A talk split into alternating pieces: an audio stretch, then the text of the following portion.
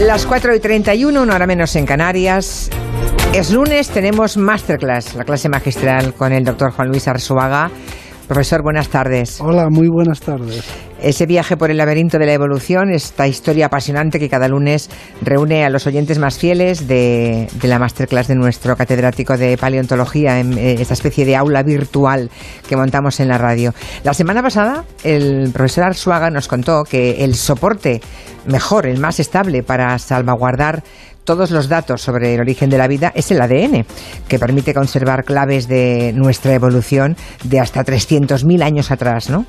Y esa información genética que permite construir cualquier ser vivo, como cualquier aparato, es digital tiene un código de cuatro letras, como el que programan el ordenador que tenemos delante, ¿no? Yo no sé ustedes, pero yo quedé noqueada el lunes pasado, profesor Arzuaga, cuando empezamos hablando de, de, las fotos digitales que ya nos revelamos, ¿no? Y que acabaremos por perder todo ese material. Eh, y acabamos hablando de que si queremos que el legado de nuestra civilización perdure, pues habrá que meterlo en el ADN de alguna criatura, porque es el soporte, el ADN es el soporte más fiable, ¿no? Sí, claro, claro. Eh, es más, eh, es muy curioso, pero yo a veces pienso cuando cuando mm, Carl Sagan eh, em, concibió y diseñó aquel mensaje eh, a, los extraterrestres que, em, que, fue enviado en una nave que salía del sistema solar, eh, en esa época no, no, no conocíamos el genoma humano. Eh, pero habría bastado. Hoy en día, supongo que lo que enviaríamos sería esa información, la de nuestro genoma, porque, y esta es la, la moraleja de, este, de esta historia, porque no hay nada mágico en la vida, no, no, hay nada eh, misterioso. Eh, la vida tiene la información de los seres vivos, se almacena en un soporte que es un soporte puramente digital. Es decir, no, no hay nada eh, inmaterial en, un ser vivo. Por más que la vida tenga unas propiedades que no tienen los seres inanimados, no hay ahí em, nada que justifique la creencia en, en algún tipo de em, entidad em, inmaterial que es la que alienta la vida de los organismos. Los organismos los organismos son, se construyen a partir de la información que se transmite en el ADN, que es una información, que es un libro que se escribe con cuatro letras. Cuatro letras solamente, impresionante. Yo la verdad es que el lunes pasado me quedé eh, con la cabeza llena de, de, reflexiones que siempre genera el profesor Arzuaga, es una de sus habilidades. ¿no? Hoy nos quiere hablar de Luca, que es el primer ser vivo del que se supone que descienden pues todos los seres vivos de la Tierra, ¿no? Bueno, eso seguro, porque entre otras cosas todos los seres vivos tenemos el mismo código genético. Y eso quiere decir que tenemos un antepasado común del que lo hemos heredado. Incluso es posible, en principio, que eh, en el principio de la vida hubiera otros seres vivos con diferentes códigos genéticos que no hayan sobrevivido, no han llegado nuestros, hasta nuestros días porque desaparecieron al principio. Puede que hubiera más diversidad en, en el código genético, pero todos los seres que existen, que alientan hoy en día en nuestro planeta, todos eh, eh, conservan la información y la transmiten eh, utilizando el mismo alfabeto y, y esto es más importante aún, y en el mismo idioma, porque no es solamente el mismo alfabeto, significa las combinaciones de letras significan lo mismo en cualquier ser vivo. Es decir, el ADN codifica proteínas y las codifica con las mismas letras, con, con, en el mismo idioma. Eh, o sea que lo que es universal no es solo el alfabeto, como podría ocurrir con los libros. Un, libro que, que, esté escrito en inglés utiliza las mismas letras que el libro escrito en español, pero el idioma es distinto. Bien, eso no sucede así en, los seres vivos. No solamente las letras, el alfabeto son las mismas, sino que el idioma, el significado de las combinaciones de letras, es igual para todos los seres vivos. Todas las combinaciones, las, las combinaciones de letras significan lo mismo en cualquier ser viviente. O sea, no hay torre de Babel en la genética. Absolutamente ninguna y por eso nosotros compartimos genes pues con eh, en cantidades eh, increíbles, ¿no? Con cualquier otro animal y con cualquier otro ser vivo, pero con el resto de los mamíferos compartimos eh, la gran mayoría de nuestros genes. De hecho, los genes son intercambiables y compartimos muchos genes con, con la mosca del vinagre, que es un, un insecto que se ha utilizado siempre en, en los laboratorios de genética, pero eh, son intercambiables los genes hasta el punto de que eh, de que, de que son los mismos, se pueden trasplantar, se pueden intercambiar de un individuo a otro porque eh, los genes de las moscas y los humanos hablan el mismo idioma. Eso indica que tenemos un origen único y ese, eh, ser vivo es el que se llama Luca. Luca, Luca que no, no es un nombre italiano, ¿eh? No, que es que se lo pusieron sus descubridores. Es un acrónimo, claro, es un acrónimo del inglés, ¿no? Eh, que significa eh, ancestro común universal, claro. Luca. ¿Y cómo llega Luca a nuestro planeta? Porque hay teorías científicas que, que, bueno, científicas no, pero hay teorías que avalan que la vida llegó desde el espacio. Bueno, no, no, científicas, científicas. Sí, es posible que haya venido, es posible que haya venido del espacio, porque para empezar de Marte, que es el planeta que tenemos, eh, que, que, es eh, el mejor candidato dentro del sistema solar, porque eh, la, Tierra se formó hace 4.500 millones de años, más o menos, ¿no? pero no, no era habitable, la vida no podía desarrollarse en el planeta Tierra porque estaba continuamente siendo bombardeada bombardeada por, por meteoritos. Y luego había volcanes en erupción, es decir, no había agua en estado líquido, para entendernos. Y si la había, se evaporaba con cada impacto de meteorito. Las condiciones eran infernales y si la vida eh, nacía en nuestro planeta, mm, desaparecía pronto. Eh, con el primer bólido que se estrellaba contra el planeta. Y sin embargo, hace 4.000 millones de años más o menos, seguramente las condiciones eran para la vida eran mejores en Marte. Luego ya no. Pero en aquel momento en Marte las condiciones para la vida podrían ser mejores que en la Tierra. y, y a la Tierra llegaron, han llegado rocas de Marte. Es decir, que si un meteorito impactaba en Marte, desprendía un gran fragmento del planeta que viajando por el espacio eh, eh, llegaba a nuestro al planeta Tierra. Y en esos mm, en esas rocas desprendidas por el impacto de un meteorito, eh, pues podrían viajar algo así como bacterias y tal vez sobrevivir a ese viaje. Es decir, que la posibilidad de que la vida naciera en Marte, en principio, no es, no es una aberración. Vale, o sea que Luca pudo, llegar de Marte en forma de, de, bacteria, claro. Y luego hay otra teoría. Sí. Y es una teoría propuesta ni más ni menos que por uno de los dos descubridores de, de del ADN, eh, que es Crick.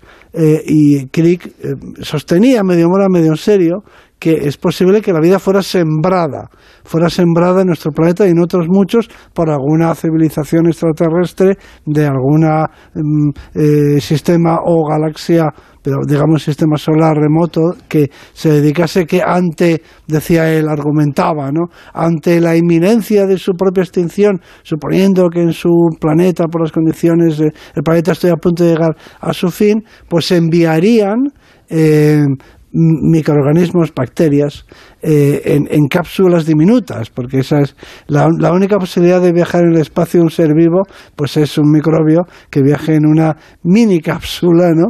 Y entonces él se preguntaba si no habrían eh, llegado hasta aquí, eh, habría llegado la vida hasta aquí sembrada por alguna civilización eh, remota, ¿no? Pero vamos, que nadie piense en una nave espacial con extraterrestres que bajan por unas escaleras, ¿eh? Hablamos de un, un, hipotético envío que se, preguntaba si lo haríamos nosotros. Él decía, bueno, y si nosotros nos enfrentáramos ante esa esa posibilidad, esa situación, la de que eh, nuestro planeta pues estuviera pues no sé, dentro de unos pocos, dentro de algunos miles de millones de años, nuestro planeta será, eh, eh, em, nuestro planeta eh, no podrá albergar la vida porque el Sol va a explotar, ¿no?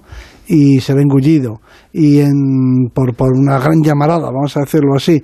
Y ante eso, dentro de 3.000 millones de años, puede que nuestros descendientes, si siguen ahí, pues eh, y, están convencidos, decía Crick, de que no hay vida fuera de nuestro planeta, pues tal vez se plantearan lo de sembrarla y eso sería viable, pues enviando organismos muy resistentes, como son estos, en, en naves diminutas. En fin, no deja de ser una especulación, pero el interés de esta especulación es que, eh, claro, nos enfrenta ante el hecho sorprendente de que bueno, dos hechos sorprendentes. Una, la vida no aparece de forma espontánea en nuestro planeta, es decir, no, no, no, no surge la vida cada día, como se pensaba antes de Pasteur.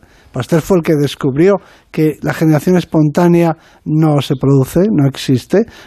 Es decir, que podría, podría estar surgiendo eh, la vida en, forma simple, si se quiere, a partir de la materia orgánica en cualquier charco, en cualquier lugar, pero eso no ocurre. Nadie ha visto brotar la vida, aparecer la vida a partir de, de lo que no está vivo. E, es algo excepcional, es algo que ocurrió hace cuatro mil millones de años, pero que, que, no es algo que pase, eh, que pase normalmente. Y eh, eso es un hecho excepcional. Y el otro es que todos los seres vivos tienen el mismo el mismo idioma, hablan el mismo idioma genético y eh, lo escriben con el mismo alfabeto. O sea que venimos del mismo organismo, claro. Venimos del mismo organismo. Y ese organismo pudo llegar de cualquier otra forma o, como, como piensa la inmensa mayoría. Estos, estos experimentos mentales, eh, la gracia que tienen, eh, aunque no, no, son comprobables, no, son, no se puede experimentar, no, no son científicamente demostrables o contrastables, pero tienen la gracia de que, claro, nos hacen reflexionar ante el hecho de que en la inmensa, en la, en la inmensa eh, variabilidad de la vida o diversidad de la vida de nuestro planeta, aparente, ¿eh? desde una bacteria hasta un árbol y un ser humano, que nos parecen seres vivos todos distintos o eh, radicalmente diferentes, y sin embargo hay una unidad asombrosa en cuanto al código genético y al idioma en el que se expresa la información genética. De modo que tenemos un todos un, un, ancestro común, sí, un ancestro común. Todo, por muy diferente que sean los seres Por diferente que sea, toda la vida que tenemos en la Tierra viene de un ancestro común. Y eso no deja de ser sorprendente, porque si pues no lo supiéramos, si nos preguntáramos, bueno, eh, ¿cómo será la genética de un helecho, no? Por ejemplo. Es, bueno, pues en, teoría o en principio, si no supiéramos nada, podríamos pensar que a lo mejor tienen un sistema, un código genético, eh, bueno, pues muy diferente del nuestro, ¿no? Y sin embargo es exactamente el mismo, no es que sea parecido. ¿eh? Eh, compartimos incluso muchos genes, eh, pero cuando hablamos de, de, lo que es el idioma, cómo las diferentes combinaciones de bases de pares de bases de las letras del código genético eh, codifican para eh, los ladrillos de las proteínas, los aminoácidos, en fin, eso se hace igual en todos los seres vivos. Así que somos igual que los ficus, vale, tenemos el mismo alfabeto eh, y el mismo idioma. Y el mismo idioma, esto me parece lo más apasionante de lo que nos está contando hoy el profesor Arzuaga. Hablemos de, la, de el agua y el oxígeno como fuente de vida, ¿no? ¿De dónde llegó esa agua? Em, pues es una magnífica pregunta. Seguramente eh, del espacio. El agua probablemente llegó a nuestro planeta em, en forma de eh, meteoritos y en, quizá en cometas también, ¿no? Es decir, que el agua que tenemos en el planeta Tierra no, no, no, ha, salido, no ha surgido de ninguna grieta en el interior de la Tierra, no ha sido expulsada por ningún volcán, sino que ha venido desde el exterior. hay mucha agua por ahí fuera. ¿eh? Quiero decir que hay agua en el espacio, en, otros, en muchos cuerpos celestes, los propios meteoritos, y de hecho, cuando se envían naves, etcétera, para analizar la superficie de, de estos asteroides, pues una de las cosas que se busca es el agua para ver qué isótopos, qué tipo de agua es y si corresponde o no con la que tenemos aquí, ¿no? Porque el oxígeno que forma el agua junto con el hidrógeno se puede presentar de diferentes formas, eh, en diferentes variantes que se llaman isótopos. Entonces eso nos permite eh, preguntarnos de dónde eh, podemos investigar así de dónde procede el agua. Y el agua viene del espacio. Eh, a través de cometas, a través cometas de y, meteoritos. Y meteoritos. Sí, viajan por el espacio en forma de cometas y asteroides. Y, cuando y en el choque, y en el choque deja, digamos, han dejado caer aquí el agua. El agua. Sí, sí, es muy sorprendente, pero claro, si lo piensa uno, el agua no sale de una fuente. El, ya, ya, agua ya, del planeta, de los mares, no sale de un agujero de la Tierra, como de un surtidor que hubiera en, el planeta, sino que viene de fuera, es superficial ese sentido, ¿no? Y no viene del interior, sino del exterior. Y ya nos da idea de cómo, cómo, cómo, han podido ser esos impactos, ¿no? Con meteoritas y cometas. Bueno, es que era un bombardeo... Porque la mayor superficie de la Tierra es agua. Sí, eh, fue un bombardeo constante, claro, fue un bombardeo brutal. Bueno, primero el propio planeta se formó a base de, de, cuerpos que se fueron agregando unos a otros y luego por último, sí, hasta hace los primeros eh, los, primeros cientos de millones de años fueron de un planeta infernal, ¿no? La Tierra era un planeta infernal en el que la vida, como ya hemos comentado, no, no, podía existir como tal, o no podía perdurar en el caso de que surgiera. Eh, hasta que entre hace 3.500 y, y 4.000, millones de años, vamos a dejarlo en la mitad, 3.800 millones de años, de alguna forma apareció el primer ser vivo y no ha vuelto a aparecer ninguno. Esto es una cosa que conviene recalcar. O sea que desde entonces todos los seres vivos derivan de aquel, de Luca, y no ha vuelto a surgir ningún ser vivo. O sea que esto es, en fin, fue, una, fue, si me permite la expresión técnica, fue de chiripa. Bueno, hombre, no, de chiripa no, hay una explicación. Bueno, ya, ya, ya, ya, sí, sí, pero vamos a ver, pero no si no ha llegado ningún otro, aquel podría haber pasado de largo también. Pero claro, eh, no, eh, imaginemos que, mm, como se piensa que es más probable, que la vida surgiera en nuestro planeta. ¿eh? bueno, pues entonces es posible que surgieran diferentes tipos de, de seres vivos, de los cuales uno es el que ha perdurado y los otros quizás desaparecieran. Además, sucede, este es un efecto muy común, ¿no? Y es que el primero se lo queda todo. Incluso había, había solo citar una canción de ABBA, ¿no? Que dice el ganador se lo queda, se lo queda todo. No sé si la gente la El ganador se lo queda todo. The Winner Takes It All. Ah. Es, en inglés. Una canción de ABBA muy famosa. Ah, pues nada, la ponemos ahora. Sí, la ah, pues sí, pues es la banda sonora, es la banda sonora para, para el programa de hoy, ¿no?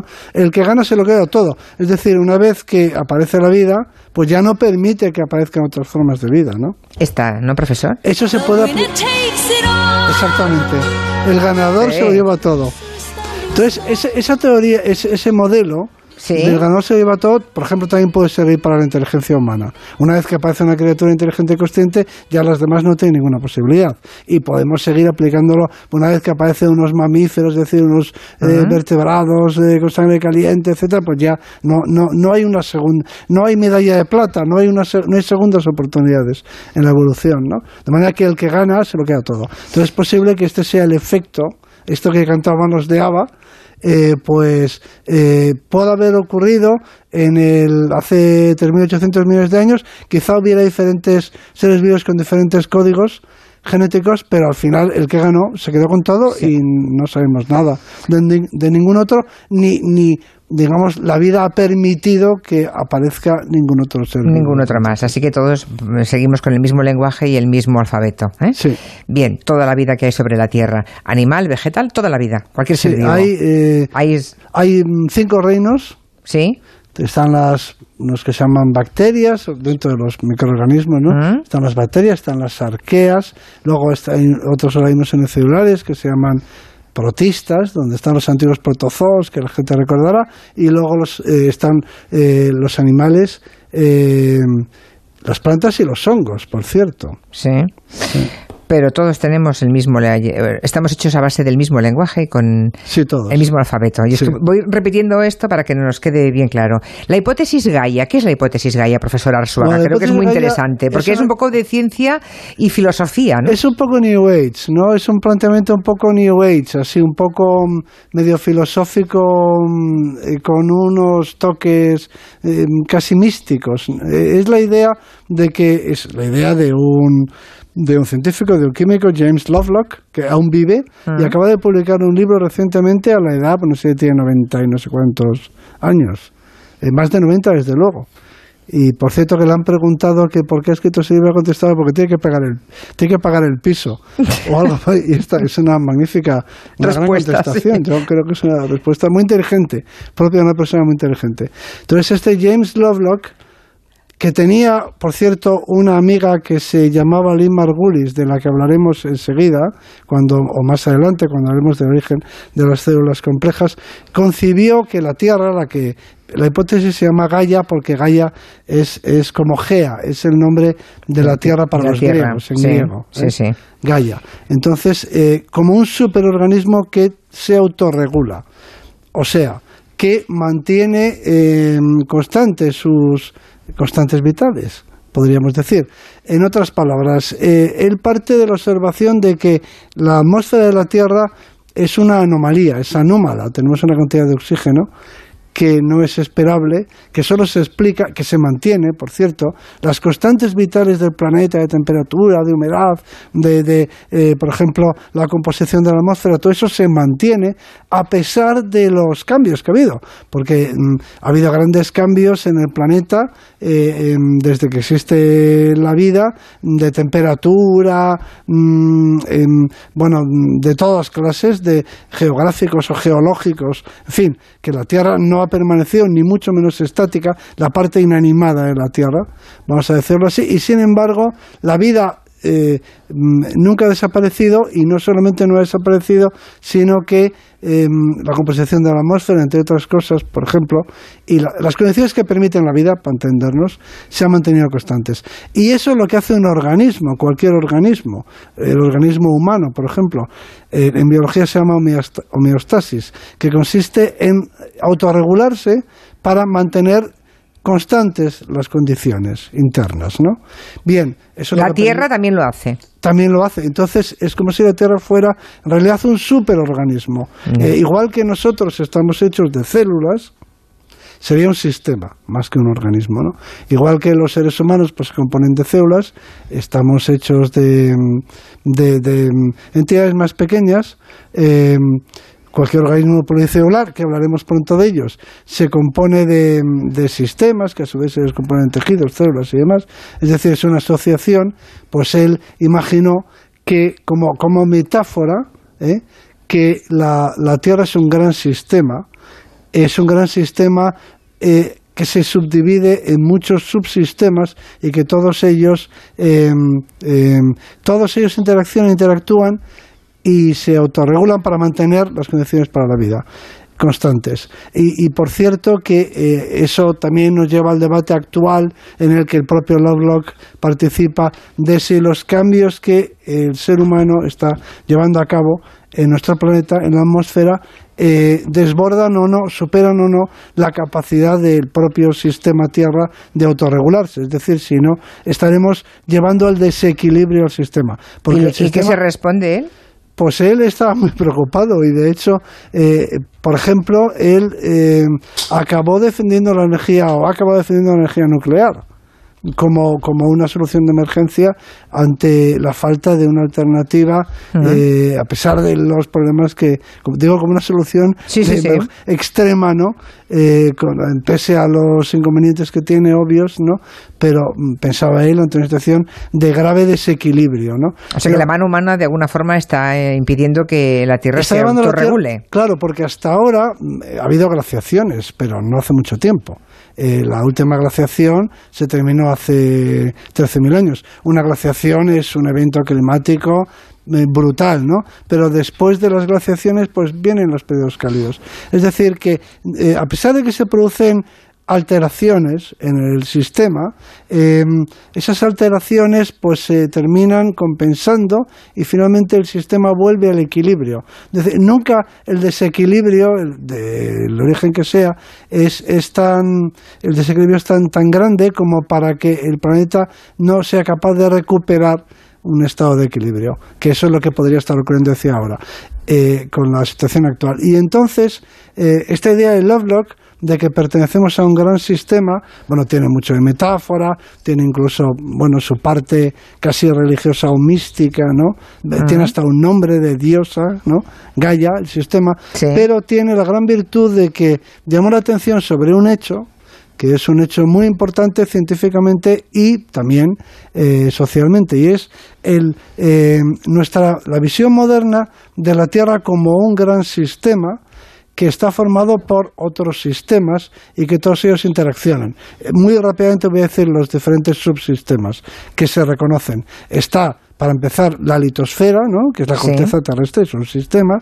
Tenemos la hidrosfera, de la que se ha hablado antes, que es otra esfera. Hay una serie de esferas. ¿no? La hidrosfera es la esfera de agua que envuelve el planeta, pero también, por supuesto, tenemos la criosfera, ese hielo que también forma masas, que, avanza, que retrocede, que avanzan las glaciaciones, que retroceden los periodos glaciares. Tenemos la atmósfera, finalmente, incluso la capa humana, la capa inteligente, esta red de neuronas conectadas que formamos los seres humanos, que un místico y paleontólogo francés llamado Terence Chardin llamó noosfera, ¿no? Monosfera. noosfera, de ah, no, ah, noosfera, vale, noosfera, vale. Que sería, bueno, digamos, por supuesto la biosfera, que a todo esto no sé si lo he mencionado, y finalmente el propio ser humano sería una película, una esfera más, ¿no? Con lo cual tenemos litosfera, hidrosfera, criosfera, biosfera, y atmósfera. La, esfera humana y la atmósfera.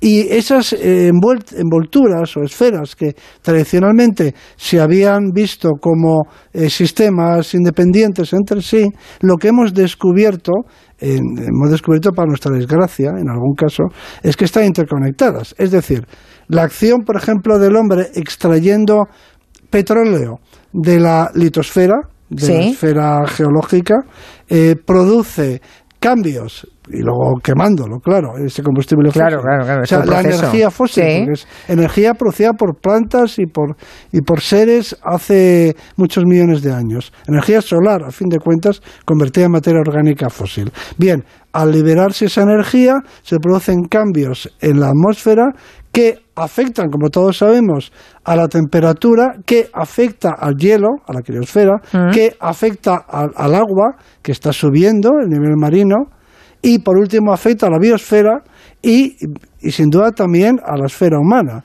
Es decir, que lo que sale del subsuelo, el petróleo, termina por afectar a la atmósfera, a la vida, al, al, agua en estado líquido, al agua en estado sólido está claro. y finalmente a los propios seres humanos. Entonces, esa idea de que todo está relacionado y conectado, todas esas esferas forman parte de una gran esfera eh, y todas interaccionan, forman parte de un supersistema y que ese sistema es el sistema Tierra, que llamamos eh, Gaia, eh, es, es, como tal idea, aunque tenga todos esos componentes de metáfora y, y, de, y de misticismo, como gran idea es una idea iluminadora. Pues hasta aquí el tiempo con el profesor Arsuaga.